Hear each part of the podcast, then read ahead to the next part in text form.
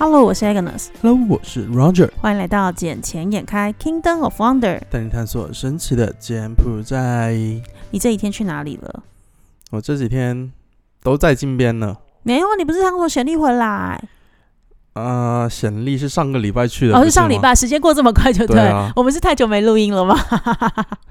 是是因为我回来的那个那一天，哎，不对啊，我回来那一天你好像也是从外外地回来，反正我们两个时间也是错的，因为主要是上个礼拜时间过得太快，因为上个礼拜四不就是放了一个独立纪念日的那个假期嘛？然后完之后礼拜，然后紧接着礼拜五那天我们就是上班，礼拜六、礼拜天又放假，所以我觉得上个礼拜时间过超快的，就一下子怎么突然这个礼拜今天又礼拜三了？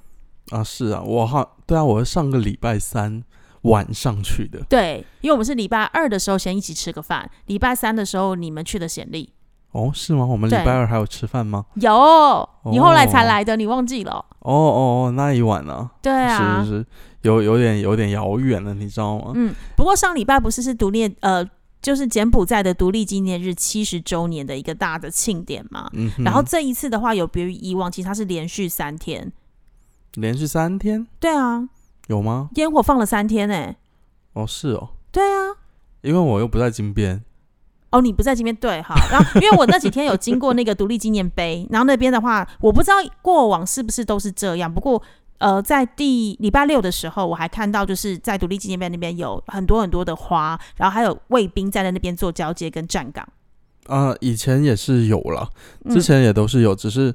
可能这一次的话会更加隆重一些，毕竟是七十周年嘛。嗯，你知道七十周年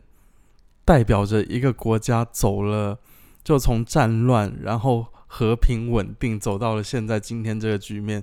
是不太容易的。对啊，所以我觉得二零二三对柬埔寨而言是一个很重要的一年，除了有第一次的 Sea Game 在柬埔寨举办，嗯然后再来是又顺利的一个政权的交接，因为就是总理大选嘛，顺利的从洪森总理交棒给洪马内，然后完之后再加上这一次是独立的七十周年，所以我想必柬埔寨未来应该会有更多值得期待的地方。不过在期待之前，他们上次已经让我们小失望了，不是一直在说这是外国人可以拥有土地吗？为什么在十三号的时候？当红马奈总理跟那个私人企业进行一个正式的论坛会谈的时候，就在会谈当中就正式否决了这个提议呢？OK，这个你这一句话里面有，首先我要纠错两个地方。哪两个地方？第一个不是私私人企业，它私营部门，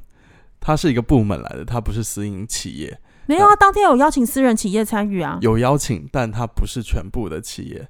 而且这个是有特定的特邀。对，我知道，因为哦有部分我认识的这真的蛮大咖的私人企业是有受邀去，然后还有特地从台湾飞来去的，这个我都知道。然后我还被对方问说啊，你们没被邀请哦？哦，我我有去拿了两张入场券，哦 哦，OK，然后另外一点就是那一个外国人购地的话，其实这个是提议而已，他没有，他甚至都没有通过，他只是有一个提议，然后让红马内总理他去做参考，就是房地产商提出来的嘛。对，因为他想要刺激整个房地产的产业，尤其在疫情这么萧条了这么久之后，然后完之后，没想到就是先被中文的媒体，我不知道节目在媒体有没有披露啦，但中文的媒体先披露说有可能有这个方向可以来执行，就完之后就大家吵得沸沸扬扬，就没想到在十三号那一天正式会议时，就说这个是违宪的，对啊，因为这就像我上次在节目里也有讲过说，我觉得是不太可能、不太现实的。因为要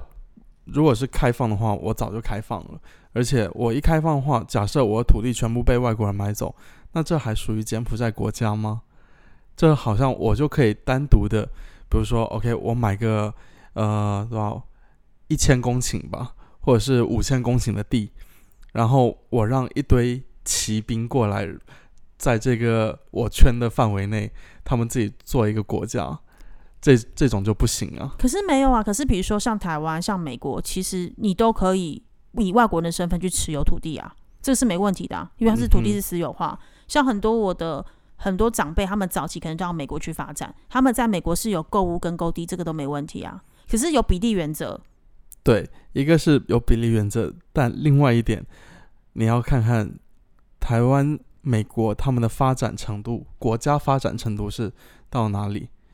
或者是你你社会的风气怎么样？但像柬埔寨的发展程度又到哪里？对啊，因为早期的柬埔寨的土地，现在变成很多是后来取得柬埔寨身份的人所持有，都是因为早期柬埔寨他们真的很贫困，所以我听过，就是有听过这样子的传言，是说他们早期为了要生存下去，可能要换个米，换个什么粮食，或者换个肉，他们会拿土地直接跟你做交换，所以早期他们取得的那个土地成本真的非常非常低，甚至是免费拿到的。可是因为对很低，因为那时候柬埔寨人民为了生存。他只能拿家里唯一有价值的，可能就真的只有土地，嗯对，然后就是直接去换他们能够换取到的粮食。可是没想到现在就是整个社会风气不一样，整个经济发展也很好，土地的价格就是水涨船高，已经不同不同往日而语了。对，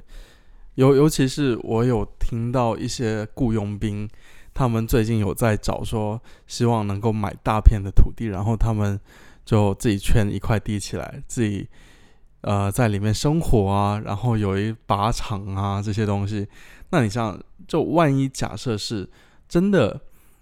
开放了这种条件的话，那是不是那些雇佣兵他们一进来，这个国家就会变得很危险？对，更战乱了啦。就有点像早期那种缅甸，然后或是那种台湾早期那个电影《异域》一样，是啊，就是会有自己个独立战王，然后只要这一块地是我的，然后又有有永久产权的话，你更难去把他们赶走。对啊，尤其在柬埔寨这一种，你说他政府军很厉害吗？好像有待商榷吧。这个我不知道。对啊，所以所以我觉得这一这个议题是被否，我觉得是很正常的。对啊，因为主要就是违宪嘛，因为它是违反了柬埔寨最基本的宪法。是，它的宪法就是规定只有本国人国籍才能拥有土地。而且这一条就算通过了。我记得我当时也有讲过，它肯定是有限制的条款，嗯啊，比如说只能在哪里嗯某某的小区进行购买，或者是说可能是企业大法人那种可以部分持有，但不能全部持有。对，就是要等于是你要对这个国家有贡献，可能你创造更多的就业机会，或是创造了更多的经济的价值，他才会给你一个特批。否则的话，就是以我们这些小老百姓们是不能够拥有这样的权利的。没有错啊。只是现在的话，红马的总理那一天也是有说过一句话，就是说，因为一开始是没有说可以让你进行土地租赁，只有在经济特区里面它是可以进行土地租赁，但现在的话，基本上在外面也是可以进行土地租赁的部分，而且是五十年再加五十年这样子。哦，所以等于是说，如果我是外国人，我对于这块土地进行租赁的话，我就可以仿照经济特区一样，就是可以拿到一个证明，我可以去银行做贷款吗？做贷款，我觉得是不现实的，因为土地不属于你。可是没有啊，经济特区之所以为什么要长签约是五十年，就是因为你只要签了五十年的约，你就可以拿这个证明去银行，就是呃贷款，贷款就可以来做建厂的设备。但是呢，在柬埔寨这边。我自己的感觉啊，就是你不可能是租一百年这样子，因为这一块地肯定是你花钱买下来，然后你可能是挂在谁的人头户下面，然后这个人头户再租给你，然后总的来说，你还是通过这块土地再去进行贷款，就不是以你个人身份，而是以那一个。挂名的那个人的身份去进行贷款，那这样子我租赁的意义到底是什么？因为有信托法啦，信托法就可以合法的持有啦。嗯，就就是给你多个选择呗。但我觉得没有意义呀，除非你真的是来建厂，然后那个建厂可能我未来不一定要在这边永久生存，因为有些可能的计划就是三十年、五十年的计划。那 OK make sense，因为很多经济特区现在也会配合，就是说 OK 好，你现在租约是五十年，那五十年之后你拿这个证明去银行做贷款来做建厂设备的一个一个资金的融注，那可能你可能建制了二十年、三十年，有可能生意失败，又或者你有其他的计划。要变动的时候，你可以拿着这个剩下的合约一起三方来对谈，再找一个乙方进来，就找个丙方进来啦，就变成经济特区加原本的甲方，再加第三方，再重新拟定一个合约，你可以把合约顺利的转移，这都没问题。但是你刚刚讲，如果是私人的部分，我要租赁到五十加五十的意义到底是什么？我又不是像中国一样，就是土地不能私有化，这边土地又可以私有化。嗯哼，其实。五十加五十，我会觉得没有多大用处了。真的没有太大用处。因为你说如果要建厂的话，我应该不会自己在外面单独的去租一块土地来建厂。然后，就算我要办大一点的厂的话，我肯定会选择经济特区里面，对啊，因为那里面有一站式的服务而。且又有 QI，你只要符合 QIP 的话，你就是又可以建制三到九年免税。是啊，对啊，所以你说我租一块土地有个一百年，你叫我盖排屋来卖吗？也不对啊，不可。能啊！嗯，是啊，所以这个只是，而且在我租个一百年哦，然后我盖排屋哦，排屋完之后我怎么交屋啊？对啊，这个这个逻辑产就不对权又不在你身上产，权不在我身上哦。然后完之后，我是可是我是开发商，然后我现在卖给了一个柬埔寨人，那个柬埔寨人肯定要拿产权拿他手上，那我到底要怎么给他？嗯，你给空气啊，对啊，就是觉得很奇怪，这逻辑不对啊，因为让原地主有可能就不愿意啊，或者是要加码上去啊。嗯哼，对啊，所以这个我觉得很大的一种，要么是一个噱头，要么是他们自己的规范还没有完善都是个说法，啊，肯定啊，都是个说法而已。总是要给大家一个说说法，一个嗯道理嘛。要不然的话，像前段时间吵得沸沸扬扬的这些新闻媒体，也不能让他们没有故事可以讲下去嘛。所以为了给他们有更多的新闻，只好继续让这个议题有人发酵的空间，就对了。对啊，就挺神奇的、啊，挺挺妙的。只是当当时我看到这这就这个结果，我我是有被震惊到一下。我以为你不意外诶、呃，因为我前就开会的前两天已经有内幕消息告诉我会有什么样的结果，嗯，然后跟我看到的结果哇又不一样了。对，因为你那时候私底下有跟我讲，我想说，嗯，那怎么就是我那天看到新闻出来是怎么长得不一样？哎、可是讲到这个不一样，你说你去了显利，对不对？嗯，那你有去新机场吗？啊、有啊，因为新机场现在不是运营已经将近一个月左右的时间，是没有错。，那有跟我们照片上看到的一样吗？呃，照片上看到的，你说人山人海那一种吗？People Mountain, People 对啊，Sea 就是什么很多的观光客要进来，然后还有就是现场非常的 fancy，然后又有很多柬埔寨当地的元素，然后怎么建制的非常棒之类的，是跟你实际，因为我没有本人没去过暹粒的新机场，所以我只能从照片上看到，我觉得真的建的蛮美的。可是实际呃上你去那边真的是，暹粒机新机场是挺不错的啦，嗯，说实话挺不错。但是，嗯，像我们从大陆或者从台湾那边过来的话，或者是在国外很多机场看过，你会觉得没有说到那么的，国际化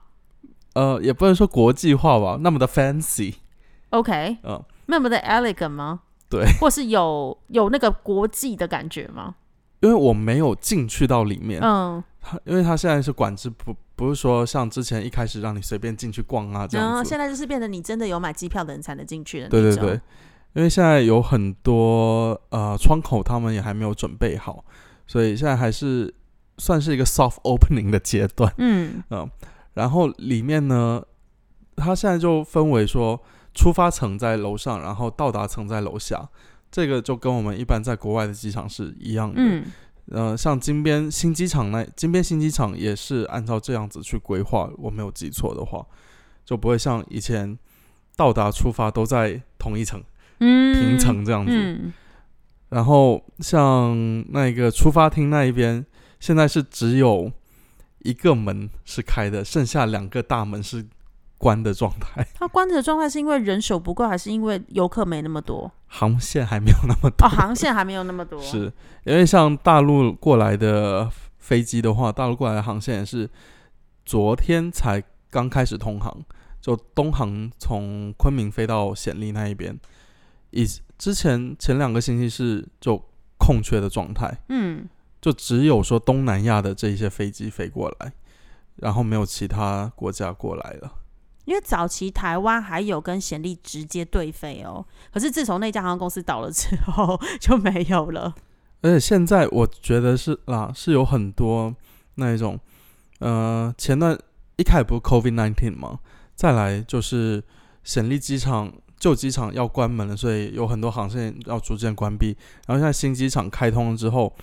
那有很多航线要慢慢的再恢复回来，嗯，它也需要一段的过程。嗯所以我觉得像大陆的航线开通之后，慢慢的会有更多的航线去进行复航。一定会啦，因为毕竟吴哥窟一直是柬埔寨很珍贵的资产，尤其我们之前节目节目上也有讲，它最近不是那边又有一个新的庙宇也纳入了世界教科文的，就是一个一个保护的一个一个 heritage 的部分嘛。对，对，所以等于是说你去那边好了，我自己是比较可惜啦，因为我来了这边快五年的时间，可是我真的没有好好的逛过大吴哥跟小吴哥。那现在已经有很多的朋友都预约说，诶，他们可能明年的农历过年或者是